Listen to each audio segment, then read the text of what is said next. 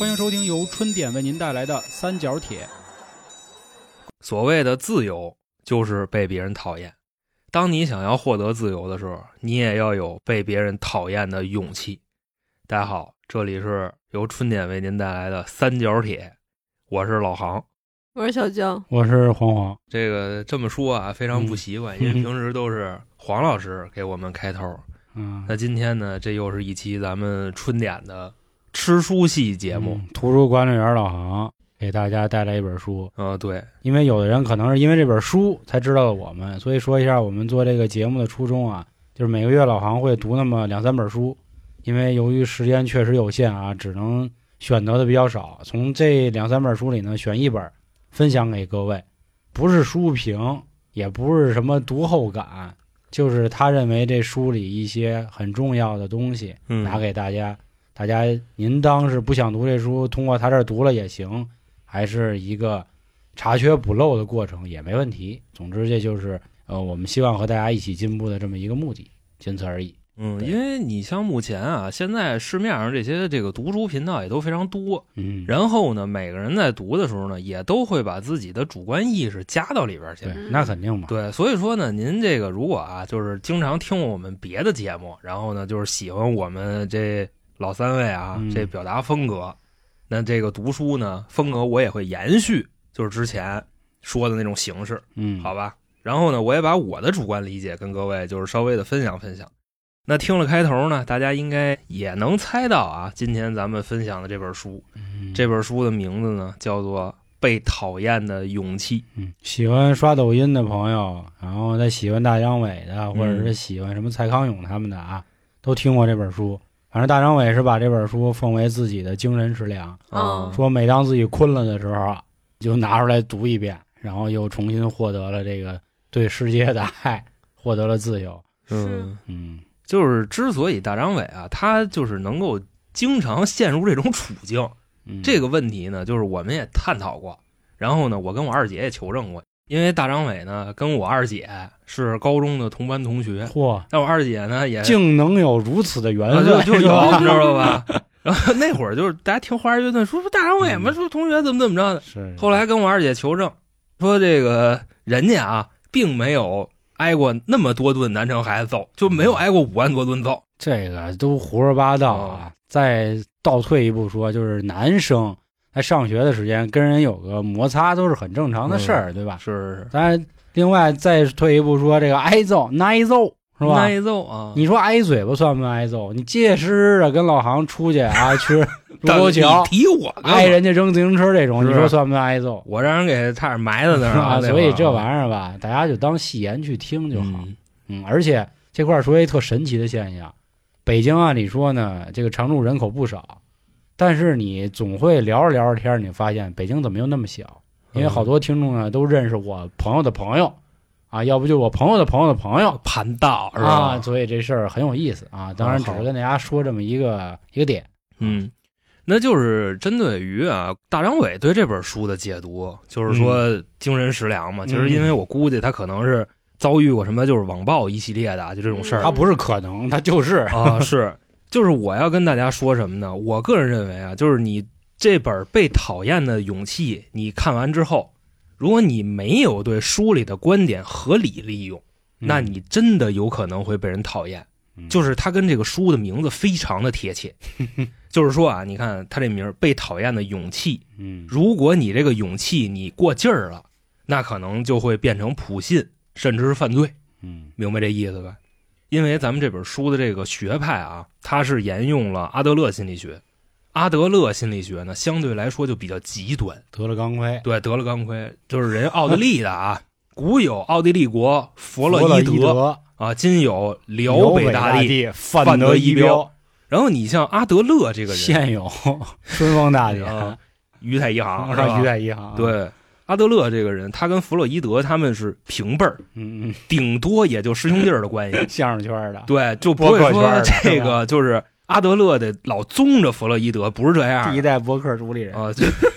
大哥，大哥，严肃，咱们今天是学习小课堂，好吧？学习学习，我想表达那意思是什么呢？就是阿德勒心理学如此极端，就是咱们如果说学完了你就当真理去奉行了，你拿捏不好的话，你会走火入魔的。嗯所有的书啊，我还是那句话，就是始终四个字：兼听则明嗯啊。你要是全听或者偏听，是啊那就则迷。因为这本书呢，就是它是奥地利作家的这个思想贯穿，嗯然后外加上是日本的作家写的，明白吧？所以你要是想利用它里边的一件事儿，你得综合到咱们的这个 参战过，呃社会的这个总体价值。嗯其实呢，你想咱们读这本书的目的本身就是为了自我救赎，嗯，就是为了让自我就是活得更释怀一点。我这人一直都很释怀，不会读完了以后就不释怀呃，了吧？不会，读完以后会更释怀，你知道吗我吗？还要怎么释怀？就还会更释怀。哥，你觉得自己精神吗？我就哎，我还要怎么精神啊？就是这意思啊，就这意思啊，这是一梗啊，是不是我们自己在那儿那什么的。嗯，但是我那意思就是什么呢？如果你这个没用好的话，你可能会万劫不复，就是这意思啊。嗯，就是如果啊，你自卑、拖延、社恐，我举的这些例子啊这不，全我吗？心理性格上的一些缺点，你认为的缺点，嗯就如果你有这些事儿啊，包括但不限于这本书里的观点会帮你释怀。嗯但是呢，就是书里边的这些观点呢，你看完以后，你也只能去劝说自己，你不能拿着去劝别人去。嗯你知道吗？因为本书里边的这些观点，对于一些正在遭受苦难的人来说，没有丝毫的理解，嗯，就是在就事论事儿。你比方说啊，这个小时候啊，可能有些孩子是这个单亲家庭，长大之后呢，自己的性格可能会有一些呃显著的特点，嗯就比如说懦弱呀。这词儿用的真好，显著的特点。那你我怎么说？我说有有一帮缺陷，那不行啊！嗯你不能这么说人家嗯航哥不就是吗？啊！我就挺缺陷的，你知道吧？就是我觉得比航哥倍儿棒，我告呃诉你。呃，这小社牛啊嗯，比如挺懦弱的，然后这个挺自私的，咱就嗯就举例子啊，没有人身攻击的事儿。全我就那这个 阿德勒的观点是什么呢？就是虽然过往经历会对你产生影响，但是啊，你现在的处境完完全全是你自己选的，就是你自卑、你社恐、嗯你懦弱，这也是你自己的选择。嗯你像弗洛伊德是什么观点呢？就是他会针对你现在的这些问题，给你分析你的过往经历，然后告诉你要坚强，要鼓起勇气，知道吧？但阿德勒不是，阿德勒就告诉你，这完全都是你自己的事儿，就得了。你得想辙去，就得了啊就这意思。我个人啊，对本书有一句总结，不是说咱们想收获幸福，就是要获得被别人讨厌的勇气啊。嗯我给它更聚焦到咱们的生活里了，就属于什么呢？咱们在这个世界上活着啊，别拿自己太当回事儿，也别拿自己太不当回事儿，嗯，就这么个意思。就人说了想跟白说一样。这就跟天道里说那话，你想成功，别拿自己太当人，也别拿自己不当人，嗯，就是这意思。就是在一个临界点之间，然后你扩宽就好。嗯，就是这样。嗯，但至于为什么我会这么去总结啊，嗯一会儿大家从书里边应该就能找出来了。嗯，那说完这个啊，咱们就说一下今天哎咱们你说他说那嗯话算不算废话文学呀？哪个呀？就我刚才那个，对别拿自己当回事儿，也别拿自己太不当回事 对儿。对，它属于一个中间的临界点，你得拿捏，知道吧？哦你得找到这个度。不算对对废话这种啊不是废话不算。你因为你要这么说，有好多话都算废话嗯啊。废话指的是说毫无用处营，养，嗯，但是这种它有一点儿，但是可能让你摸不清。嗯就比如那话“能人之所不能”，那你告诉我这帮能人他都能耐什么呀？忍人之所能不忍，嗯 那我又忍他妈什么呢？就是嗯能人背后有人弄啊，山外青青山，楼外有青楼，你知道吗呃，是就这意思，有青楼。嗯那今天呢，给大家说的这个逻辑提纲啊，先列一下。我总共呢把这个书分为了四个部分。首先，第一部分呢，咱们讨论讨论，就是为什么总会感到不幸，这是第一章啊。第二章呢，标题就叫“所有的烦恼都来自于人际关系”。嗯第三块呢，了解了为什么不幸，了解烦恼的根源，咱们就要去找办法破局。嗯就是要有被人讨厌的勇气，或者说我被人讨厌是吗？那又怎么着呢？嗯，有这样的心态。最后一步啊，就是告诉我们什么叫幸福，然后珍惜当下，活在当下。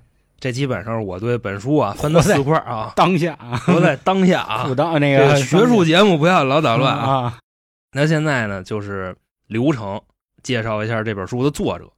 我个人呢，就作者就不用太过多介绍了，咱就介绍一下这个阿德勒就行了。嗯他基本上呢就是世界啊三大心理学巨头之一。那俩人是谁呢？一个是弗洛伊德，一个是荣格，嗯，那俩大哥荣格心理学嘛，是嗯跟阿德勒他们老哥仨。同时呢，阿德勒也是奥地利著名的精神病学家、嗯，思想家、哲学家。反正我看这书啊，我是觉得这哲学是特别绕，嗯但是你要能真能给自己绕明白了，你也就飞了。嗯 就这么个意思。那这本书真正的作者呢，还是有必要提一句啊，日本的哲学家，这个人叫岸见一郎，但是呢，完全是沿用了阿德勒的心理学，贯穿了整部书。而且这本书啊，是我看过目前为止唯一一本从对话进行的书。嗯，因为你像就是我看别的书啊，就是那种工具书啊也好，乱七八糟也好，它都是像一个观点，然后自己在佐证这个观点，就这意思。但是这本书是怎么写的呢？一直是在对话，就是 A 说 B 说，A 说 B 说，是这样的。他是心理学，他可能是经常接接触一些患者，所以嗯他都是对话的形式，我觉得应该算比较正常。你就可以理解为是把这个咨询的过程对完整的给记录下来了，嗯或者是就是上门去找安见一郎的那个人，他嗯可能觉得自己是一个挺自卑的人，然后想重新鼓起勇气。安见一郎给他讲阿德勒心理学的里边的一些精华，哦，就是这么写的这本书。嗯那下边啊，咱们正式开始啊。嗯刚才这个铺垫了半天了。首先呢，第一个章节就是你为什么会感到不幸，就是有这么一句话啊，你为什么会我以为你要问我们呢。啊、那不是，就是如果你曾感到不幸，是这个意思。嗯当然，这个不幸仅限于停留在心理上，嗯因为就假设我出去上班去，我腿上给锯了，那这个是阿德勒是帮不了你的，明白这意思吧？哎，那像最近，比如说我现在要到本命年了，嗯，我就比方啊，不是哦。我真到本命年，因为我现在身边有两个朋友已经本命年，然后他说这还没到日子呢，怎么嗯。就开始那么丧啊，那么水逆啊，就觉得自己特别不幸，呃，是真正的有这就是些遇到事情了，其实就是、嗯。已经慢慢的遇到一些事情，身边的人呀，或者自己经历的事儿，就已经开始水逆了。那像这种呢？你像这种的话，阿德勒给出的解释是什么呢？就是你怎么看待这个世界，那这个世界就是什么样的。嗯我怎么看待这个世界？对，因为你只看见了水逆，你并没有看见其他美好的东西，所以你觉着你自己特别的水逆。这两年“水逆”这词儿用的有点臭了，咱有啥嗯说啥。就是哪怕比如说，这个有我朋友圈的朋友看见过我啊，那天煮一方便面，后来把鸡蛋给你妈撒外头了，我把壳儿给扔那个面里了，嗯，然后后我也可以发一朋友圈，我水逆，嗯，对吧不？算呀，这是自己犯傻逼。我说，了嘛，这不就是这个词儿使烂的原因吗？嗯，比如你出门，你买一冰激凌，后来一不小心冰激凌掉了，了，就剩那甜筒，那桶在那儿了。你说，哎呦，我真水逆，对吧？所以这种事儿是因人而异的。就是我也一直认为，比如人到了三十岁，尤其我马上过生日了啊，各位，然后那个，对吧？就有些事儿看淡了，嗯看明白了。过生日这事儿就不要破费了啊 不要，其破费了。这其实就是懒得管了，这是一种。我觉得这还是豁达了呢。然后我又遇见好多人生的问题的时候，我还觉得就是水逆了。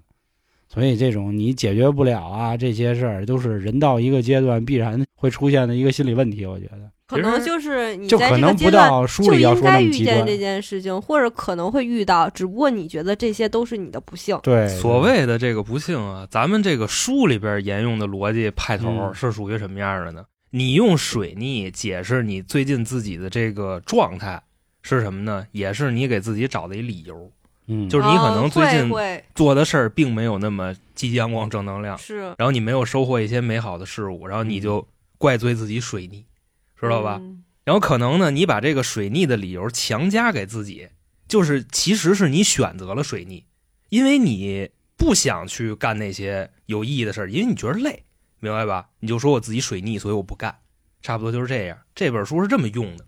那我先啊，给大家就是说一下它里边的第一个观点是什么呢？就是人都是可以改变的，也都是可以收获幸福的。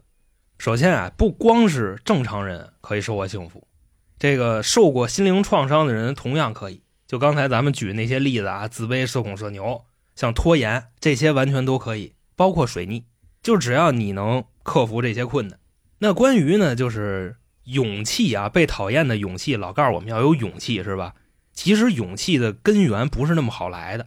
说起来，你要有克服这些玩意儿的勇气，对吧？很简单说这个话，但是呢，谁又愿意自卑、愿意社恐、愿意拖延、愿意水逆呢？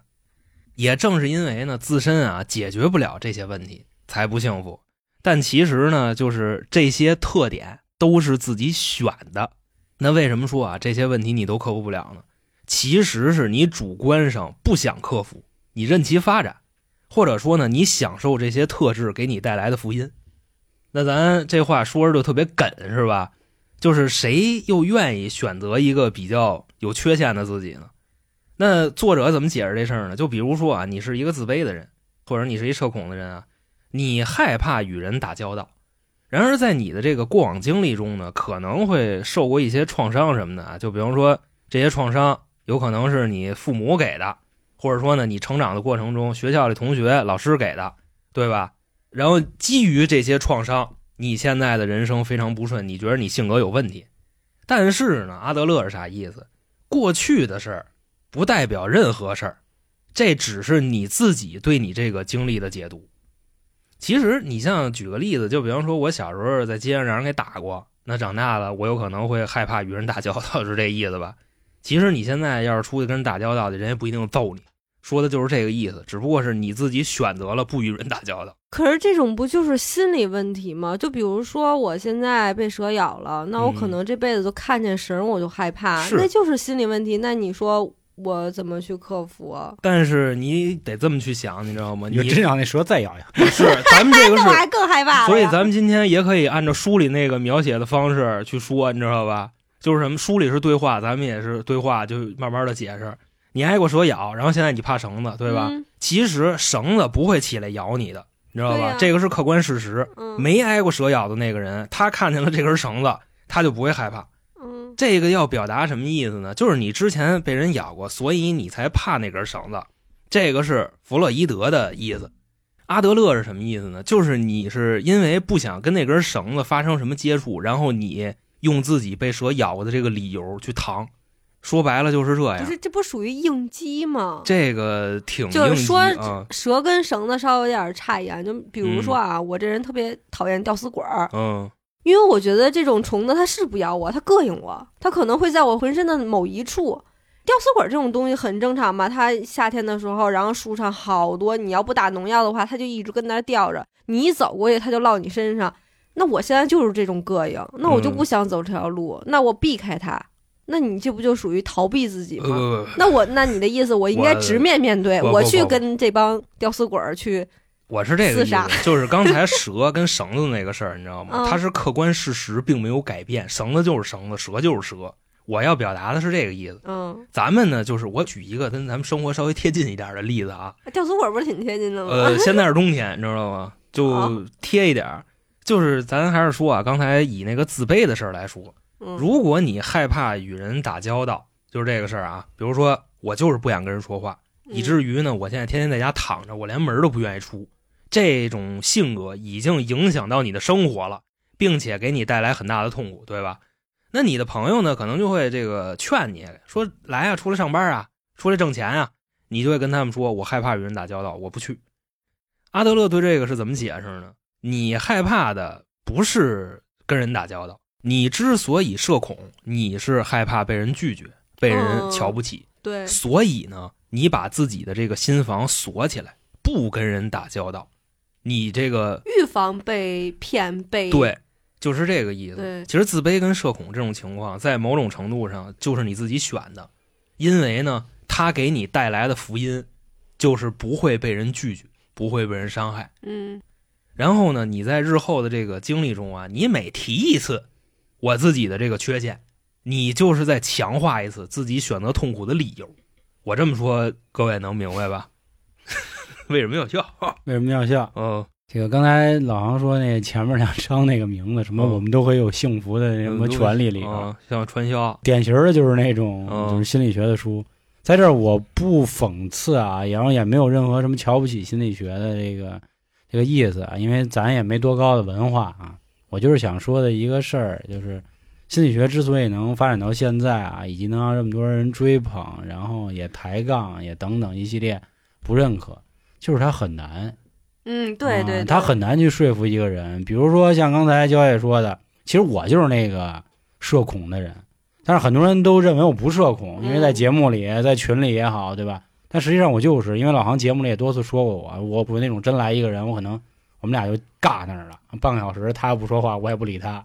我其实没有什么所谓自卑的东西，完全是因为家里的家庭环境成长。我妈是一个特别热情的人，跟谁都能聊一块儿，啊但我爸就跟谁都不说话，所以我潜移默化的就是因为又由于自私的基因的缘故，带了我爸这些的问题。但可能我内心深处是渴望像我妈一样充分表达。但是可能老韩刚才刚也给我解释，你社恐的原因可能是因为你害怕被别人骗、被别人瞧不起等等理由。我刚一听，我操，真有道理，这就是我人生的这个啊救赎。然后呢？但是呢，我真在遇到，比如你现在给我来第四个人，啊我还是说不出来这话。那是是，是是，但是这是什么呢？这是你自己选的，咱是就是这个意思。所以我说啊心理学的魅力所在就是它不像一个数学公式，你把这个公式挪出来，你就会得到一个唯一的答案，对吧？它就是像一个阅读理解，你怎么理解都行。你今天理解的意思，它是这个我害怕恐惧；明天我理解的意思就是，其实我也是个结巴，你知道，啊，就这意思啊。其实就是确实啊，这本书里也确实提到了这个关于结巴的事儿啊。嗯咱们到后边再说，就是真正身体生理上有缺陷的这种事儿。嗯我觉得就是这种心理很难克服。就比如说我，其实到现在可能拿着话筒嗯，跟平时说话也我感觉也不太一样，可能会更克制一些。而且主要还是不能骂街，你知道吗？啊骂街可能会让你就说的话更舒畅，就是你不会过脑子，你不用去想那么多。所以我觉得这种就是你自己难克服，你就不想去克服，你觉得我就应该这样，我就想嗯这么说。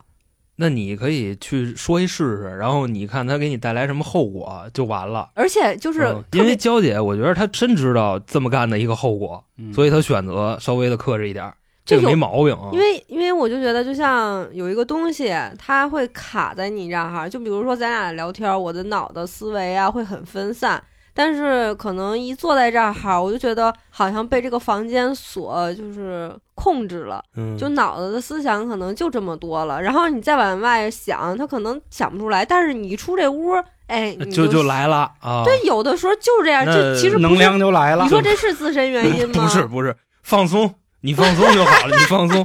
这个我觉得可能跟这议题没太大关系啊。我往回拉一把啊。嗯现现在咱们来讨论一个哦，问题，不一样啊。不不太一样，就是我像咱们桌上这三位啊，我个人觉得脾气都不太好。嗯然后呢，咱们稍微的去琢磨一下，你觉着啊，这个脾气这东西能控制吗？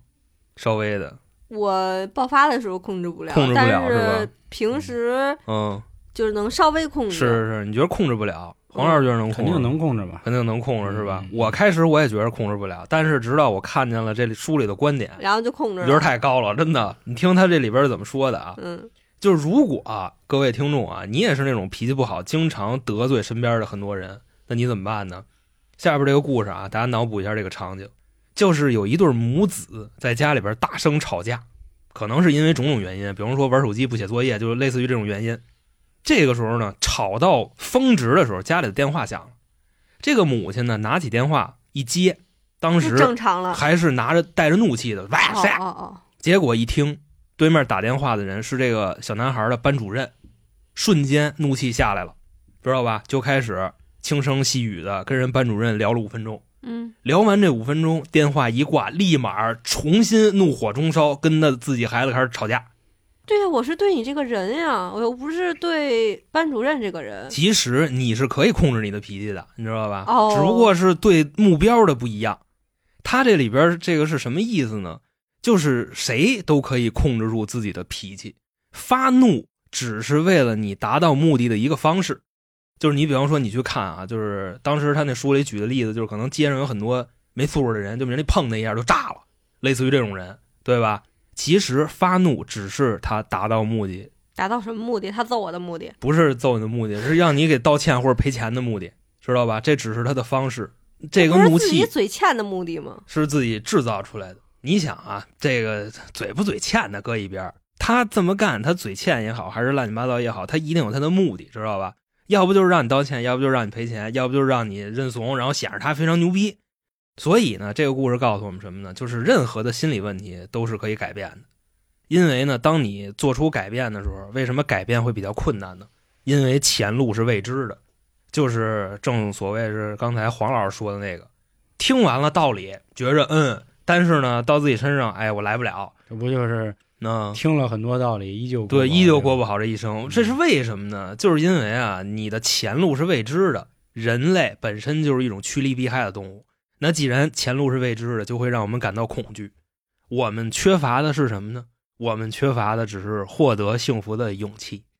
这个就是这本书的第一章内容，我觉得我发泄完了以后特别的幸福。是吗？你要不让我发泄的话，我感觉我这口怒气就一直窝在这儿哈。人嗯不是说嘛，就是两个人吵架，或者是不管是谁呀、吵架的时候，就是互相沟通。你嗯吵完了以后，你释放了，然后你可能个压力就下来了。如果你不释放的话，这个东西一直在你心里一直窝着，这样容易嗯得病的。那也是你达到目的的一种方式，就是他要表达的意思。如果说你为了达到目的，你甚至可以不发怒，你明白吧好好说也是可以的。你发怒也没事儿，嗯，你同样用他这个书的原理，我去给你解释，嗯，就是你已经获得了被讨厌的勇气，没事儿，你已经成功了。对，没有问题。对哎你像黄老师直接就只给了，嗯知道吧那？到底发不发怒啊？都是取决于你自己，因为首先这本书我们要有被讨厌的勇气，不代表说我们真的要做一个招人讨厌的人。你好比说，就是很多人看完这本书啊，因为我确实我去买书的时候就看底下那评价，你知道吗？好多人底下在骂这本书，怎么骂的呢？就说哦，那既然有被讨厌的勇，我当强奸犯得了呗。阿德勒是啥意思呢？就是或者说这个书的作者，你去做那些在自己的世界观里边认为对的事儿，明白吧？你自己觉得强奸对，对吧？你既然都这么说了，那你肯定觉得他不对，那你也不会干，你只是为了就抬这个杠。就那个书底下那个评论啊，这也赖这书过度营销，嗯就是都吸引这种傻那个 就那个缺心眼儿的人来来来买呃来评论，也也也也就跟陈丹青说的似的，一个人的三观啊，基本上在定型的时候就是初中、高中，他想干什么，你不要拦着他去，你让他去做就好了。这一朵花在盛开的时候，不要让想办法去修剪。但是如果比如说啊，初中的小孩就认为杀人是对的，你就让他去就好了，那怎么办呀？就是他的世界观里就认为这是对的，而不是说他知道这是错的，然后来一句说：“那你让我想干我干，那我去杀个人呗。”这他妈就确实是抬杠。哎，对，那不是他要真的世界观里，他就是觉得杀人。我刚才已经说了，如果他是这么认为的，嗯那你让他去就好了，就证明他苗子就是一杀人犯。哎哎哎来一句那就快让他去了。来一句，黄老师，嗯，呃，这书里边对这个事儿也有解读，你知道吗？就是如果说父母发现自己的孩子有变成杀人犯的潜质，这时候干嘛呢？引导他这件事儿，让他也是让他自己做选择，但是在让他自己做选择之前，可能会去带他参观一下死刑犯的刑啊，场，那是就这意思。因为这我们用死刑犯这种东西嗯来做这个举例，肯定是不好的嘛，对，吧？对对因为确实不好，这是一个大众都认知的一个底线，就是我们这是一个基础问题，就肯定说的什么呀？比如说全民都在像咱们啊考本科、当班儿逼、上五险一金的时候，嗯然后你的孩子，比如说我想做一个流浪诗人，我想做一个吟游歌手的时候，对吧？那你认为他有错吗？那肯定是没错的。但是你可能要告诉他，孩子可能未来你拿不到退休金，嗯是是是，你可能医保可能有点问题，对，但是你还要自己去选择。就咱肯定讨论是一个正常的范围，咱不能说杀人嘛讨论那个就有点超纲了。那本书叫那本书叫《自私的基因》，你知道吗？那我也看过，你知道吗？到时候拿出来跟大家说一说，观点比这还极端。我跟你说，不是，那小孩有时候就觉得我可以虐待动物，我觉得我你看这就是这一样的，这这是一样的，就是我们不再违背所谓这个你大众标准原则。大众标准原则，那当然克制啊。比如说一个小孩，那冲着猫夸夸噗噗给他三刀，那就证明他以后可能他觉得人也可以噗噗。那你就看这孩子在他的世界观里边，他怎么认登这件事儿，你知道吗？那只能说就是他们家教育真的太对，其实我觉得啊，放到一个能稍微讨论点的点是什么呀？就比如说打游戏这帮人，这帮游戏主播，所有的小孩上学的时候，第一的药物、第一的任务是学习。你发现你的孩子就爱打游戏，嗯就爱王者荣耀，就爱吃鸡的时候，你该不该支持他？嗯，对吧？我觉得讨论应该是这样，而不是一些我的意思是，就是没有那么极端行为，因为现在嗯好多孩子他不知道自己的手就轻重嘛，然后他可能就是对待动物或者是对待人也是一样，他可能觉得我没有用力，但是其实你已经用力了，那确实是在他认知之内的。那你肯定是要引导他，你觉得这个是疼了或者怎么着，你得要告诉他这件事情啊，而不是说全是靠他自己自身的认知。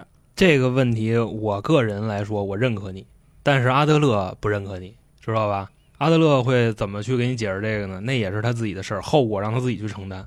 小孩儿是没有任何认知的，他母怎么只是引导，只是引导，哦就只是啊这样就就哦所以它里边育儿的一些策略，我根本没有拿出来用，你知道吗？因为我觉得跟咱们这边的主流价值观不符，哦也是，或者说是我没有参透人家的意思啊，嗯咱可以这么说现在咱仨都，这不都打起来了吗？已经啊。对吧？所以我觉得这没问题，意思是今天可以打，因为那书里打了一本书，你是？我知道，我想说的意思就是这样嘛，就是什么叫引导，什么是正确的这个指向，这本身就很复杂。认知是主动认知还是被动认知，这都没办法说。你比如说，你家里养猫，我天天轻轻的胡乱猫咪，然后你的孩子过去还咣还重拳一击，那真的要琢磨琢磨，这孩子到底是因为什么他要这样，对吧？你得问问你为什么要一拳给这猫，他可能会说，我看隔壁王叔叔的那么打那猫。真的，黄老师，我觉啊得咱这个问题不用讨论，你知道吗？谁家孩子都敢那么打我们家猫，我跟你说，我可不是这不就像九野说的吗？啊他可能认为他给过那一拳并不疼，对就认为是他的对，所以嗯，就这是他的主动认知还是被动认知？他是怎么认为这一拳就不疼？是因为他看见隔壁的谁给了一拳，还是说他天生脑子里就被植入了这么一个信息，就是你出你的全力去打一个人，那个人不会疼的？你能懂我这意思吗？就是他凭什么变成这样了？对啊，你可以告诉他，但是你就是，我觉得引导的问题是什么呀？你要引导他怎么说？你告诉他说打猫是不对的，还是说孩子，这个猫咪身上也有疼感，什么？你的这一个力度，可能你这一拳可以打死一匹马，你跟威爷一样嗯啊，你不能这么去，因为他无法承受你带来的这个重量。对，就是你是要这么引导，还是要告诉他操，猫狗这都不能打，还是怎么怎么样？这是各种引导方式。我其实我更多还是不想用这种极端。我认为一切啊，就人与动物的和怎么着，都容易让跑偏。我觉得这既然说到育儿，肯定是，比如说所有孩子都在学习，就我还是刚才那话，我孩子就要打游戏，那行不行？那倒退十年，主流价值观就是不行，嗯对，对吧？因为不务正业。但是你放到今天，游戏或者说电竞吧，咱别用游戏，电竞是可以作为就就又点上镜了，你知道吗？就是可以作为职业的，是你的出路嘛？你知道这本书里边，嗯我就非常就我看到了这个，你知道吗？嗯但是我不认同。所谓的是什么呢？就是说这个孩子在十岁以后已经有自己的社会价值体系了，嗯因为他在一个集体里边已经待了很久了，不是说完整清晰的价值观啊。这个界限是十岁，如果十岁以后你怎么引导都没用，这孩子就是这样，那你就放他去吧，嗯因为未来他的生活那是他自己的事儿，他要去承担这个风险。是这个很像那个香港演员梁家辉说的一句话，那个他说你女儿早恋怎么办？说早恋早恋呗，我又不跟他恋，就这意思。说那你女儿万一以后找一穷光蛋怎么办？说我当年就是穷光蛋呀，那我不现在不也挺好 嗯？而且呢，嗯就是再跟大家说一个，就是客观事实啊，就是目前在咱这社会上，你发现就是你激你们家孩子，你激娃，然后到最后你们家孩子可能其实也就那样，嗯，因为目前来说，天时地利人和，然后资源，你的阶层取决于你们家孩子的基层，你激他也没有什么太大用。咱们好好学习的人，然后现在在上班的，你们可以去思考一下，父母当时激你有那么大用吗？是吧？嗯有一点用，但是有那么大用吗？我妈是没激我学习，就是但是你价值观什么，我很很的就老爱掰我。我觉得娇姐活的就很幸福，你知道吧？她的这个精神世界很幸福。好，咱们这育儿的事儿，咱们就到这儿啊。嗯，我看了一眼这个时间啊，对，十岁其实可能稍微早点儿，但我觉得差不多十四到十五之间，基本上嗯一个人的三观就固定了。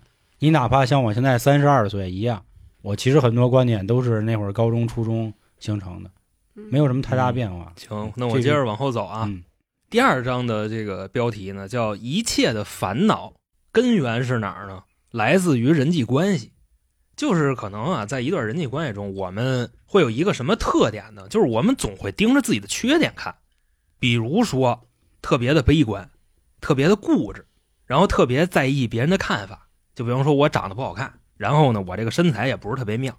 下边啊，我给大家讲一个小故事，你去从这个故事里边你能看见什么？首先说呢，这个故事的主角啊是一女孩，然后这女孩呢，她特别的社恐，甚至于社恐到已经见着别人就脸红，就到这地步了。然后这个女孩呢，她找到了一位心理咨询师，这心理咨询师呢就问她说：“那现在姐们啊，我先不治你的这个社恐啊，我先问你，如果有一天你不社恐了，你最想干什么事儿？”这女孩呢就说呢：“说我有一个特别暗恋的一个男孩，我特喜欢这男孩，长得太精神了啊！如果我不社恐了。”我会立即向他表白。后来说呢，有一次这个男孩啊，他们跟那女孩，他们有一次学校里的聚会，在聚会上，这男孩跟那女孩表白了，明白那意思吧？说从那以后，这个女孩再也没来找过这个心理咨询师。那作者想在这个故事里边表达一个什么意思呢？就是说啊，这个关于女孩，女孩有了男孩，所以社恐不社恐的已经不重要了，她已经有了她的陪伴了。其实差不多就是这个意思。我想的是，嗯，别太 拿自己当人，别太拿自己不当人，别太拿自己当人，别拿自己，就是俩人玩的时候，你谁也别拿谁当人，是吧？那意思吧？哎呦，作者是怎么说的呢？说这个女孩知不知道社恐，就像娇姐说的一样，她已经不重要了，对吧？因为跟那个男孩他已经在一块儿了。你看，这就是女人的思想。嗯但是啊，现在这里边重要的是什么事儿呢？就是这个女孩当年社恐，她其实最怕什么？她最怕的是被自己喜欢的人拒绝。因为当时这心理咨询师问她：“你社恐了好了以后，你想干嘛？”她说：“我想跟这男孩在一块儿。”那你由此可见，你就能分析出来，她最怕被自己喜欢的人拒绝。然而，她的这个社恐完完全全是自己选择的，因为只要自己社恐，他就不会被自己喜欢的人拒绝。各位明白这个意思吧？其实这就是拐一弯儿又绕回来了。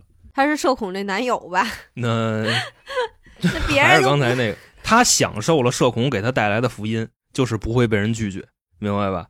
其实呢，就是这跟我们总盯着自己身上的缺点同理。就当时啊，你给自己那标签你一打，你在内心你就是这么定义自己的。你这么做的目的呢，也是避免在人际关系中受到伤害。因为咱刚才不是说了吗？所有的烦恼在这本书里都来自于人际关系，就等于说是还没被人讨厌呢，自己先讨厌自己。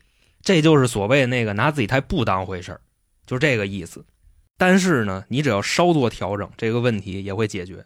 而且呢，就刚才所谓的这个社恐定义啊，这女孩说，由于我社恐，我没法跟这男孩在一块儿，这只是她自己的定义。这男孩不是也过来跟他表白了吗？当然，这只是一个非常理想化的故事，现实生活中可能就不是这样的了，知道吧？他要真社恐的话，我估计男孩表白完了以后，他就会跑。他就绕了，是吧？对，然后说哎呀我害怕紧张，然后他会跟朋友说说那男孩跟我嗯表白了，但是我不知道怎么办，哦我社恐，拉扯我不知道怎啊么那个回答他，但是我觉得他现在至少他有勇气。迈出这一步，是因为马上就要达到他的目的了。他现在就把社恐给甩了，就这个意思。嗯，那关于啊，所谓自己给自身打上的这些弱势的标签，怎么去解决呢？其实作者就告诉咱们一个现象啊，就是说自卑，其实在某种程度上不一定是坏事儿就比如说黄老师的自卑，他就不是什么坏事因为比如啊，你像那些就是我没有谁幸福啊，或者说这个我学历啊、职业、财富什么什么的，我都不如人家。但是呢，只要另辟蹊径就可以破局。首先说啊，自卑感是人人都有的，但是呢，这些自卑感都来自于主观臆造。你比如说啊，现在市面上那些最成功的企业家，还有那些非常威风的体育赛事的冠军，还有校园里边的学霸，那你觉得这些人不自卑吗？这些人反倒更自卑，但是他们又充满了对胜利的渴望。他们也是在这一圈人类里边走在前面的那些在追求优越性的人类，因为追求优越性这是人类的本能嘛，大家都希望自己牛逼，对吧？就这么个意思。再比如啊，你去看很多那些刚出生的孩子，他们在努力学说话，努力学走路，其实这也是在追求优越性，也是在对抗自卑，就是这么个意思。就是能把自卑化作自己行事的动力，这个自卑百分之百是好事儿。但是呢，咱们常见的自卑是什么呢？就是总盯着自己的缺点。就比如说我长得不好看啊，就没有人喜欢我；我没有学历呢，屁股上有个包，所以我不想脱裤子，是吧？捣乱了这个啊！你这这留人骂你，当然娇姐有被讨厌的勇气，骂骂吧啊！这个或者说我没学历，我挣不着钱，就这这事儿。人作者说了，就是经常你这么说话啊，因为我有 A，所以我做不到 B。就这种自卑，其实说白了就是在给你带来痛苦了。况且，就刚才咱们举的那两个例子，你长得不好看，就没人喜欢你；你没学历就挣不着钱，这俩事儿没有因果关系，它只是有关系，但是没有因果关系。那些玩意儿都是你自己臆想出来给它安上的。是因为现在好多就是某书的那个人嘛，他其实有自身的缺陷，但是他会把自己的缺陷怎么说呢？利用起来。利用自己的缺陷。对，比如说我眼睛有一块胎记，然后呢，我会当个美妆博主，我告诉别人怎么去化妆，我怎么变得会更好看。就很多这种的人，或者是他有残疾的人，他会什么积极向上的生活，他去引导别人，自己也开心。我觉得这种人真的就特别牛逼。就是所谓他们是怎么看待这个世界的？你觉得他牛逼是吧？对，这正是因为他们如此看待世界，也有你这样的人去回馈他们，因为你觉得他们非常的厉害，非常的威风，就是这个意思。你怎么看待世界的，世界就会怎么对待你，就是这样。说完了刚才啊那个特努力的事儿啊，咱们再给举一反例。这反例叫什么呢？叫越自负的人，其实内心是更自卑的。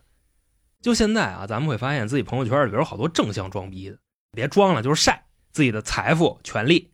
对吧？表达自己是一个非常优秀的人，那这种行为呢？其实说白了，作者对他的定义叫虚假优越感，就是通过这些来显示自己的地位，想在人际或者说社交关系中啊获得一些特权。底层逻辑呢，这些人其实也是活在别人的世界里边，因为就喜欢晒这些东西啊。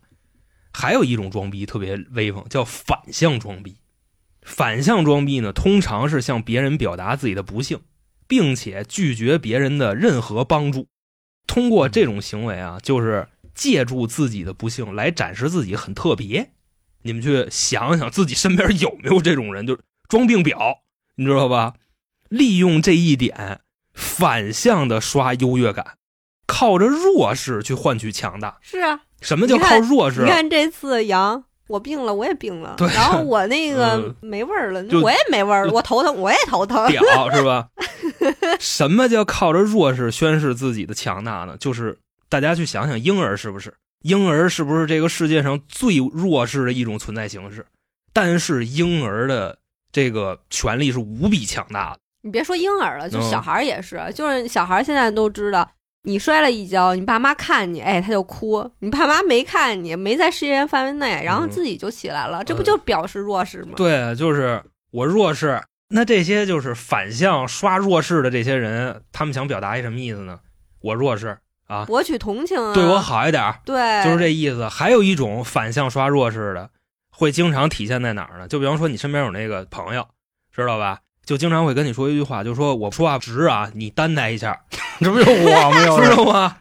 就是黄老师，我觉着你可能你是老这么跟人说话吗？嗯，也没有。你知道我觉得这句话的潜台词是什么吗？我这准备骂你了，就是就是就或者说就是我准备骂你了。其次呢，他要是怕得罪你，就会是什么呢？就是我人没什么家教啊，你别跟我一般见识，就是差不多是这样，你知道吗？其实这也是反向刷的，就这么一种吧，能举出来的例子。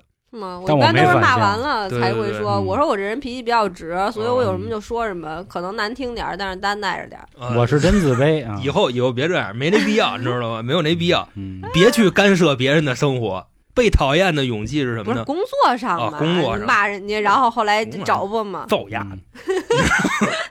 现在啊，第二章就给大家说完了，就是所有的烦恼的根源是什么呢？来自于人际关系。你只要能够。正面面对，或者你换一个角度去看，其实远远就不是你想那样的。这些东西都是你自己造出来的。那下一章叫什么呢？下一章就是真正进入被讨厌的勇气了，就是被人讨厌是吧？管着吗？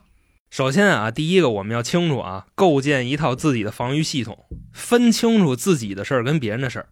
好的这种自卑感啊，是不是跟别人比，而是跟理想的自己去比。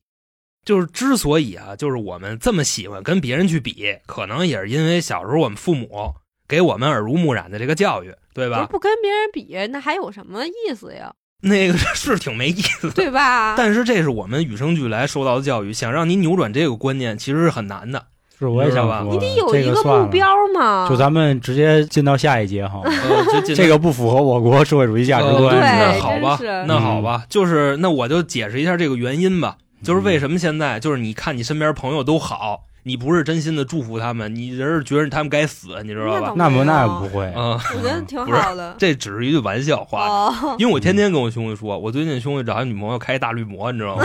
要想爱情路上不受气，就开奔驰 AMG GT，你知道吗？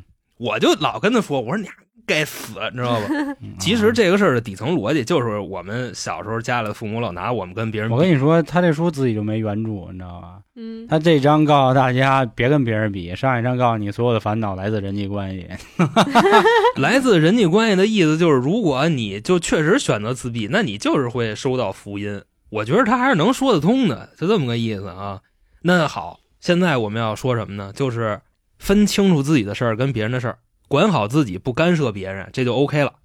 这样做的目的呢，其实并不是跟身边的人划清界限，其实是保持一别当种键盘侠。呃，算是保持一种良性的关系。就嗯，是多管闲事儿多吃屁，少管闲事儿少拉稀。你听这话说多好，真的，我跟你说，三哥这三儿绝对是我们这代远古的哲学家。嗯，就真的啊，你总是干涉别人，就是哪怕出于好意，谁愿意搭理你呢？对不对？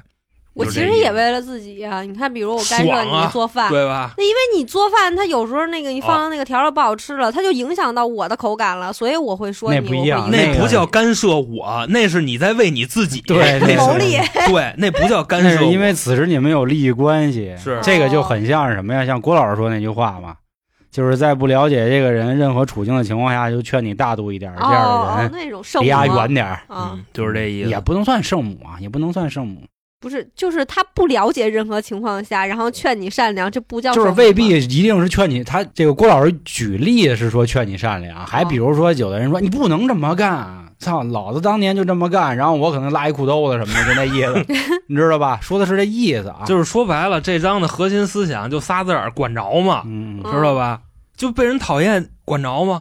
关你屁事。说白了，关我屁事。想表达的一个观点就是，就这八个字儿：关你屁事，关我屁事。嗯嗯，自由就是被别人讨厌，因为如果说啊，自你由，光着屁眼子出去，那就我是想讨厌。疯你要觉一着光着屁眼子是对的，那你就出去，你知道吧？基友，基友，掐死你的其实温柔。有很多小伙伴啊，就是一被人讨厌，他就会非常的烦。不过你说的这个事儿啊，嗯就是我光着屁股这个问题，其实在国外一直有这样的游行。你还真接这话呀？我操 不是不是，我就是突然想到这儿啊，啊就是有些事儿啊，比如说伤害他人生命的这话，就是嗯其实今天很多例子，就是咱们说是抬杠也好，说是讨论也行，都是可以较这个劲。那国外有些人就是脱光了衣服在大街上游行，就是我有脱光了的权利，有啊，你管着吗？对，你觉得那是对的，你去对啊，确实。可以，但是不过在咱们这儿可能就是违法的，嗯，就是你脱了就给你那拘十五天。对，就说你对，所以是啊，所以我觉得今天有幸啊，在评论区要跟我们讨论的小伙伴们，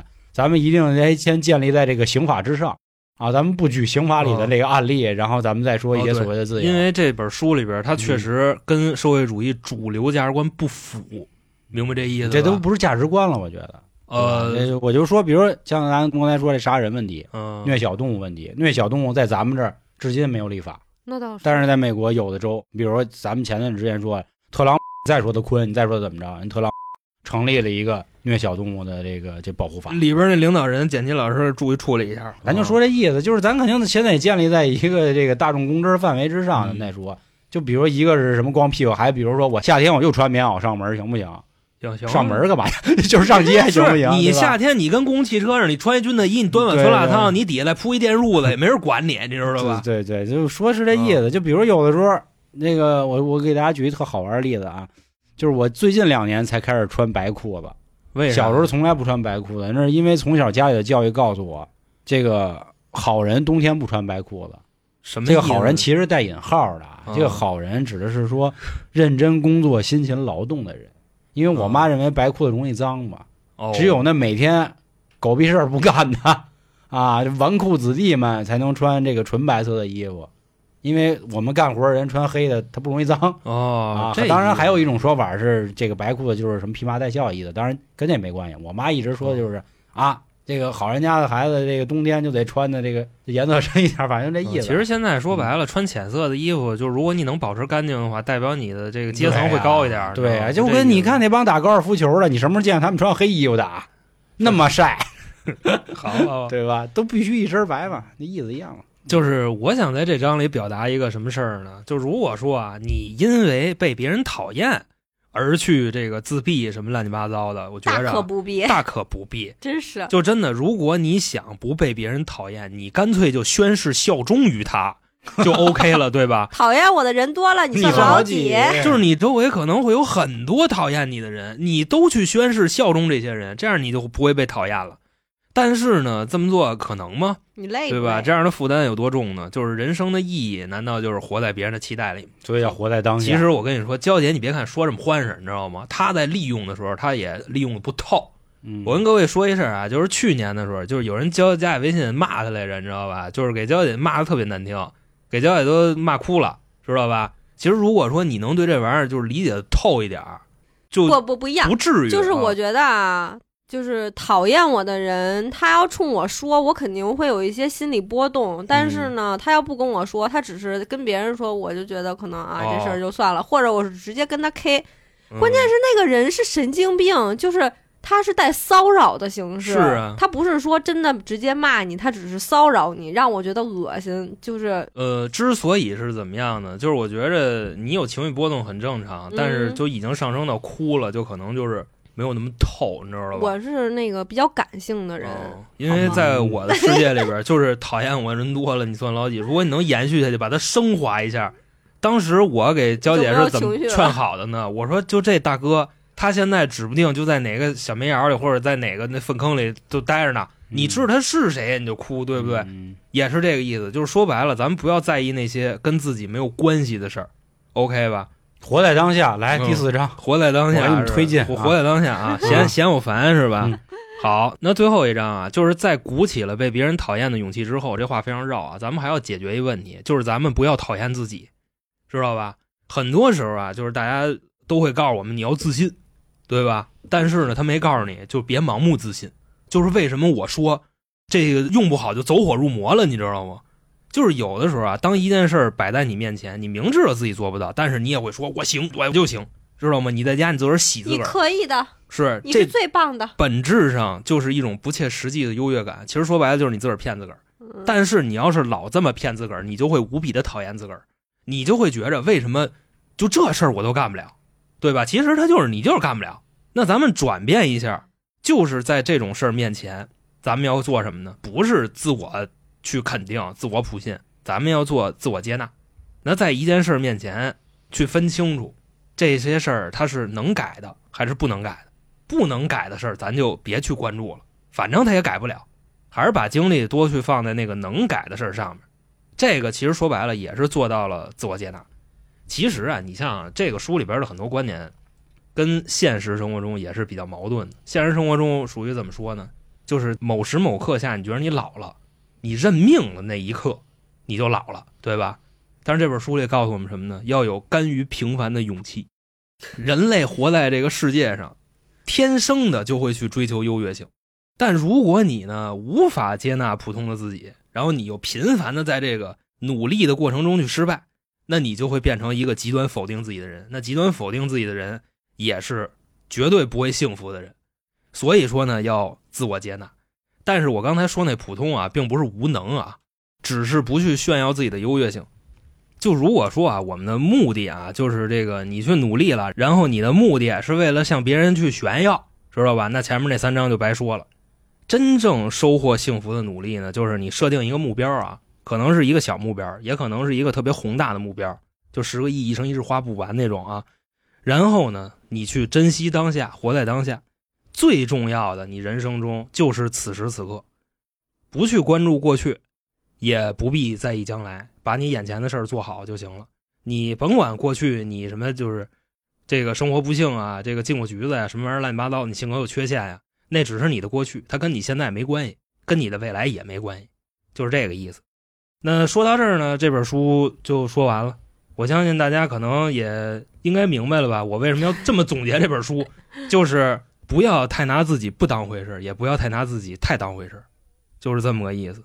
那这个完结啊，寄语，就是人生的意义，每个人的意义都不一样，并不存在普遍的人生意义。你人生的意义可能就是吹牛逼，我人生的意义可能就是找地儿躺着，知道吧？每个人的意义不一样，这个人生的意义是自己赋予自己的。想幸福呢，你就去自己定义你的人生，别怕被别人讨厌，为自己活着。就是整篇啊，我对这本书的理解差不多是这样的。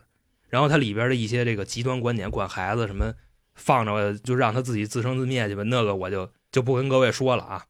那二位听完了我的这个分享，薛微的有什么感受吗？嗯，黄燕先说。黄燕先说我现在就嗯，很困是吧？也不是困，就是读完了跟没读一样。啊就是我觉得还是我该是什么样就是什么样，嗯可能最多的有一点就是说，以后再遇见别人那么骂你或者怎么着的，就是不要去 care，他并不能影响我什么。他骂我一顿，他也不可能从中得利，我有可能还能得个一分钱，是吧？就是所谓的是这种。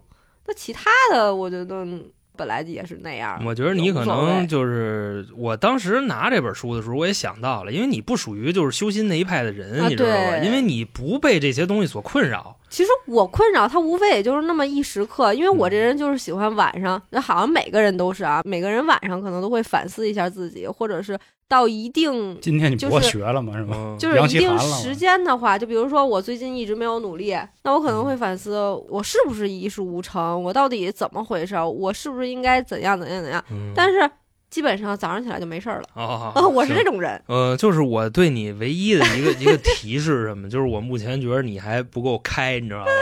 就是以后再有人骂你，别当回事，跟你没关系。现在我不看，OK 啊，看见了也别当回事 好嘞，就可以了。因为郭德纲老师也说过这么一句话，你知道吧？就是我特别奉承这句话，叫“夸你别信，骂你别听”，就 OK 了。因为这些跟你没有关系，做好就行。你对得起你自己所做的工作，对得起自己的人生就可以了。别的声音不要管。对得起我自己嗯就行了，对其他的我也都不管。嗯，当然对得起自己这个事儿是要在价值观上是正确的啊，嗯不是说出去杀人去对得起自己那就了啊。给我把刀我也这是我对你的 唯一的一个建议啊，嗯别那么当真。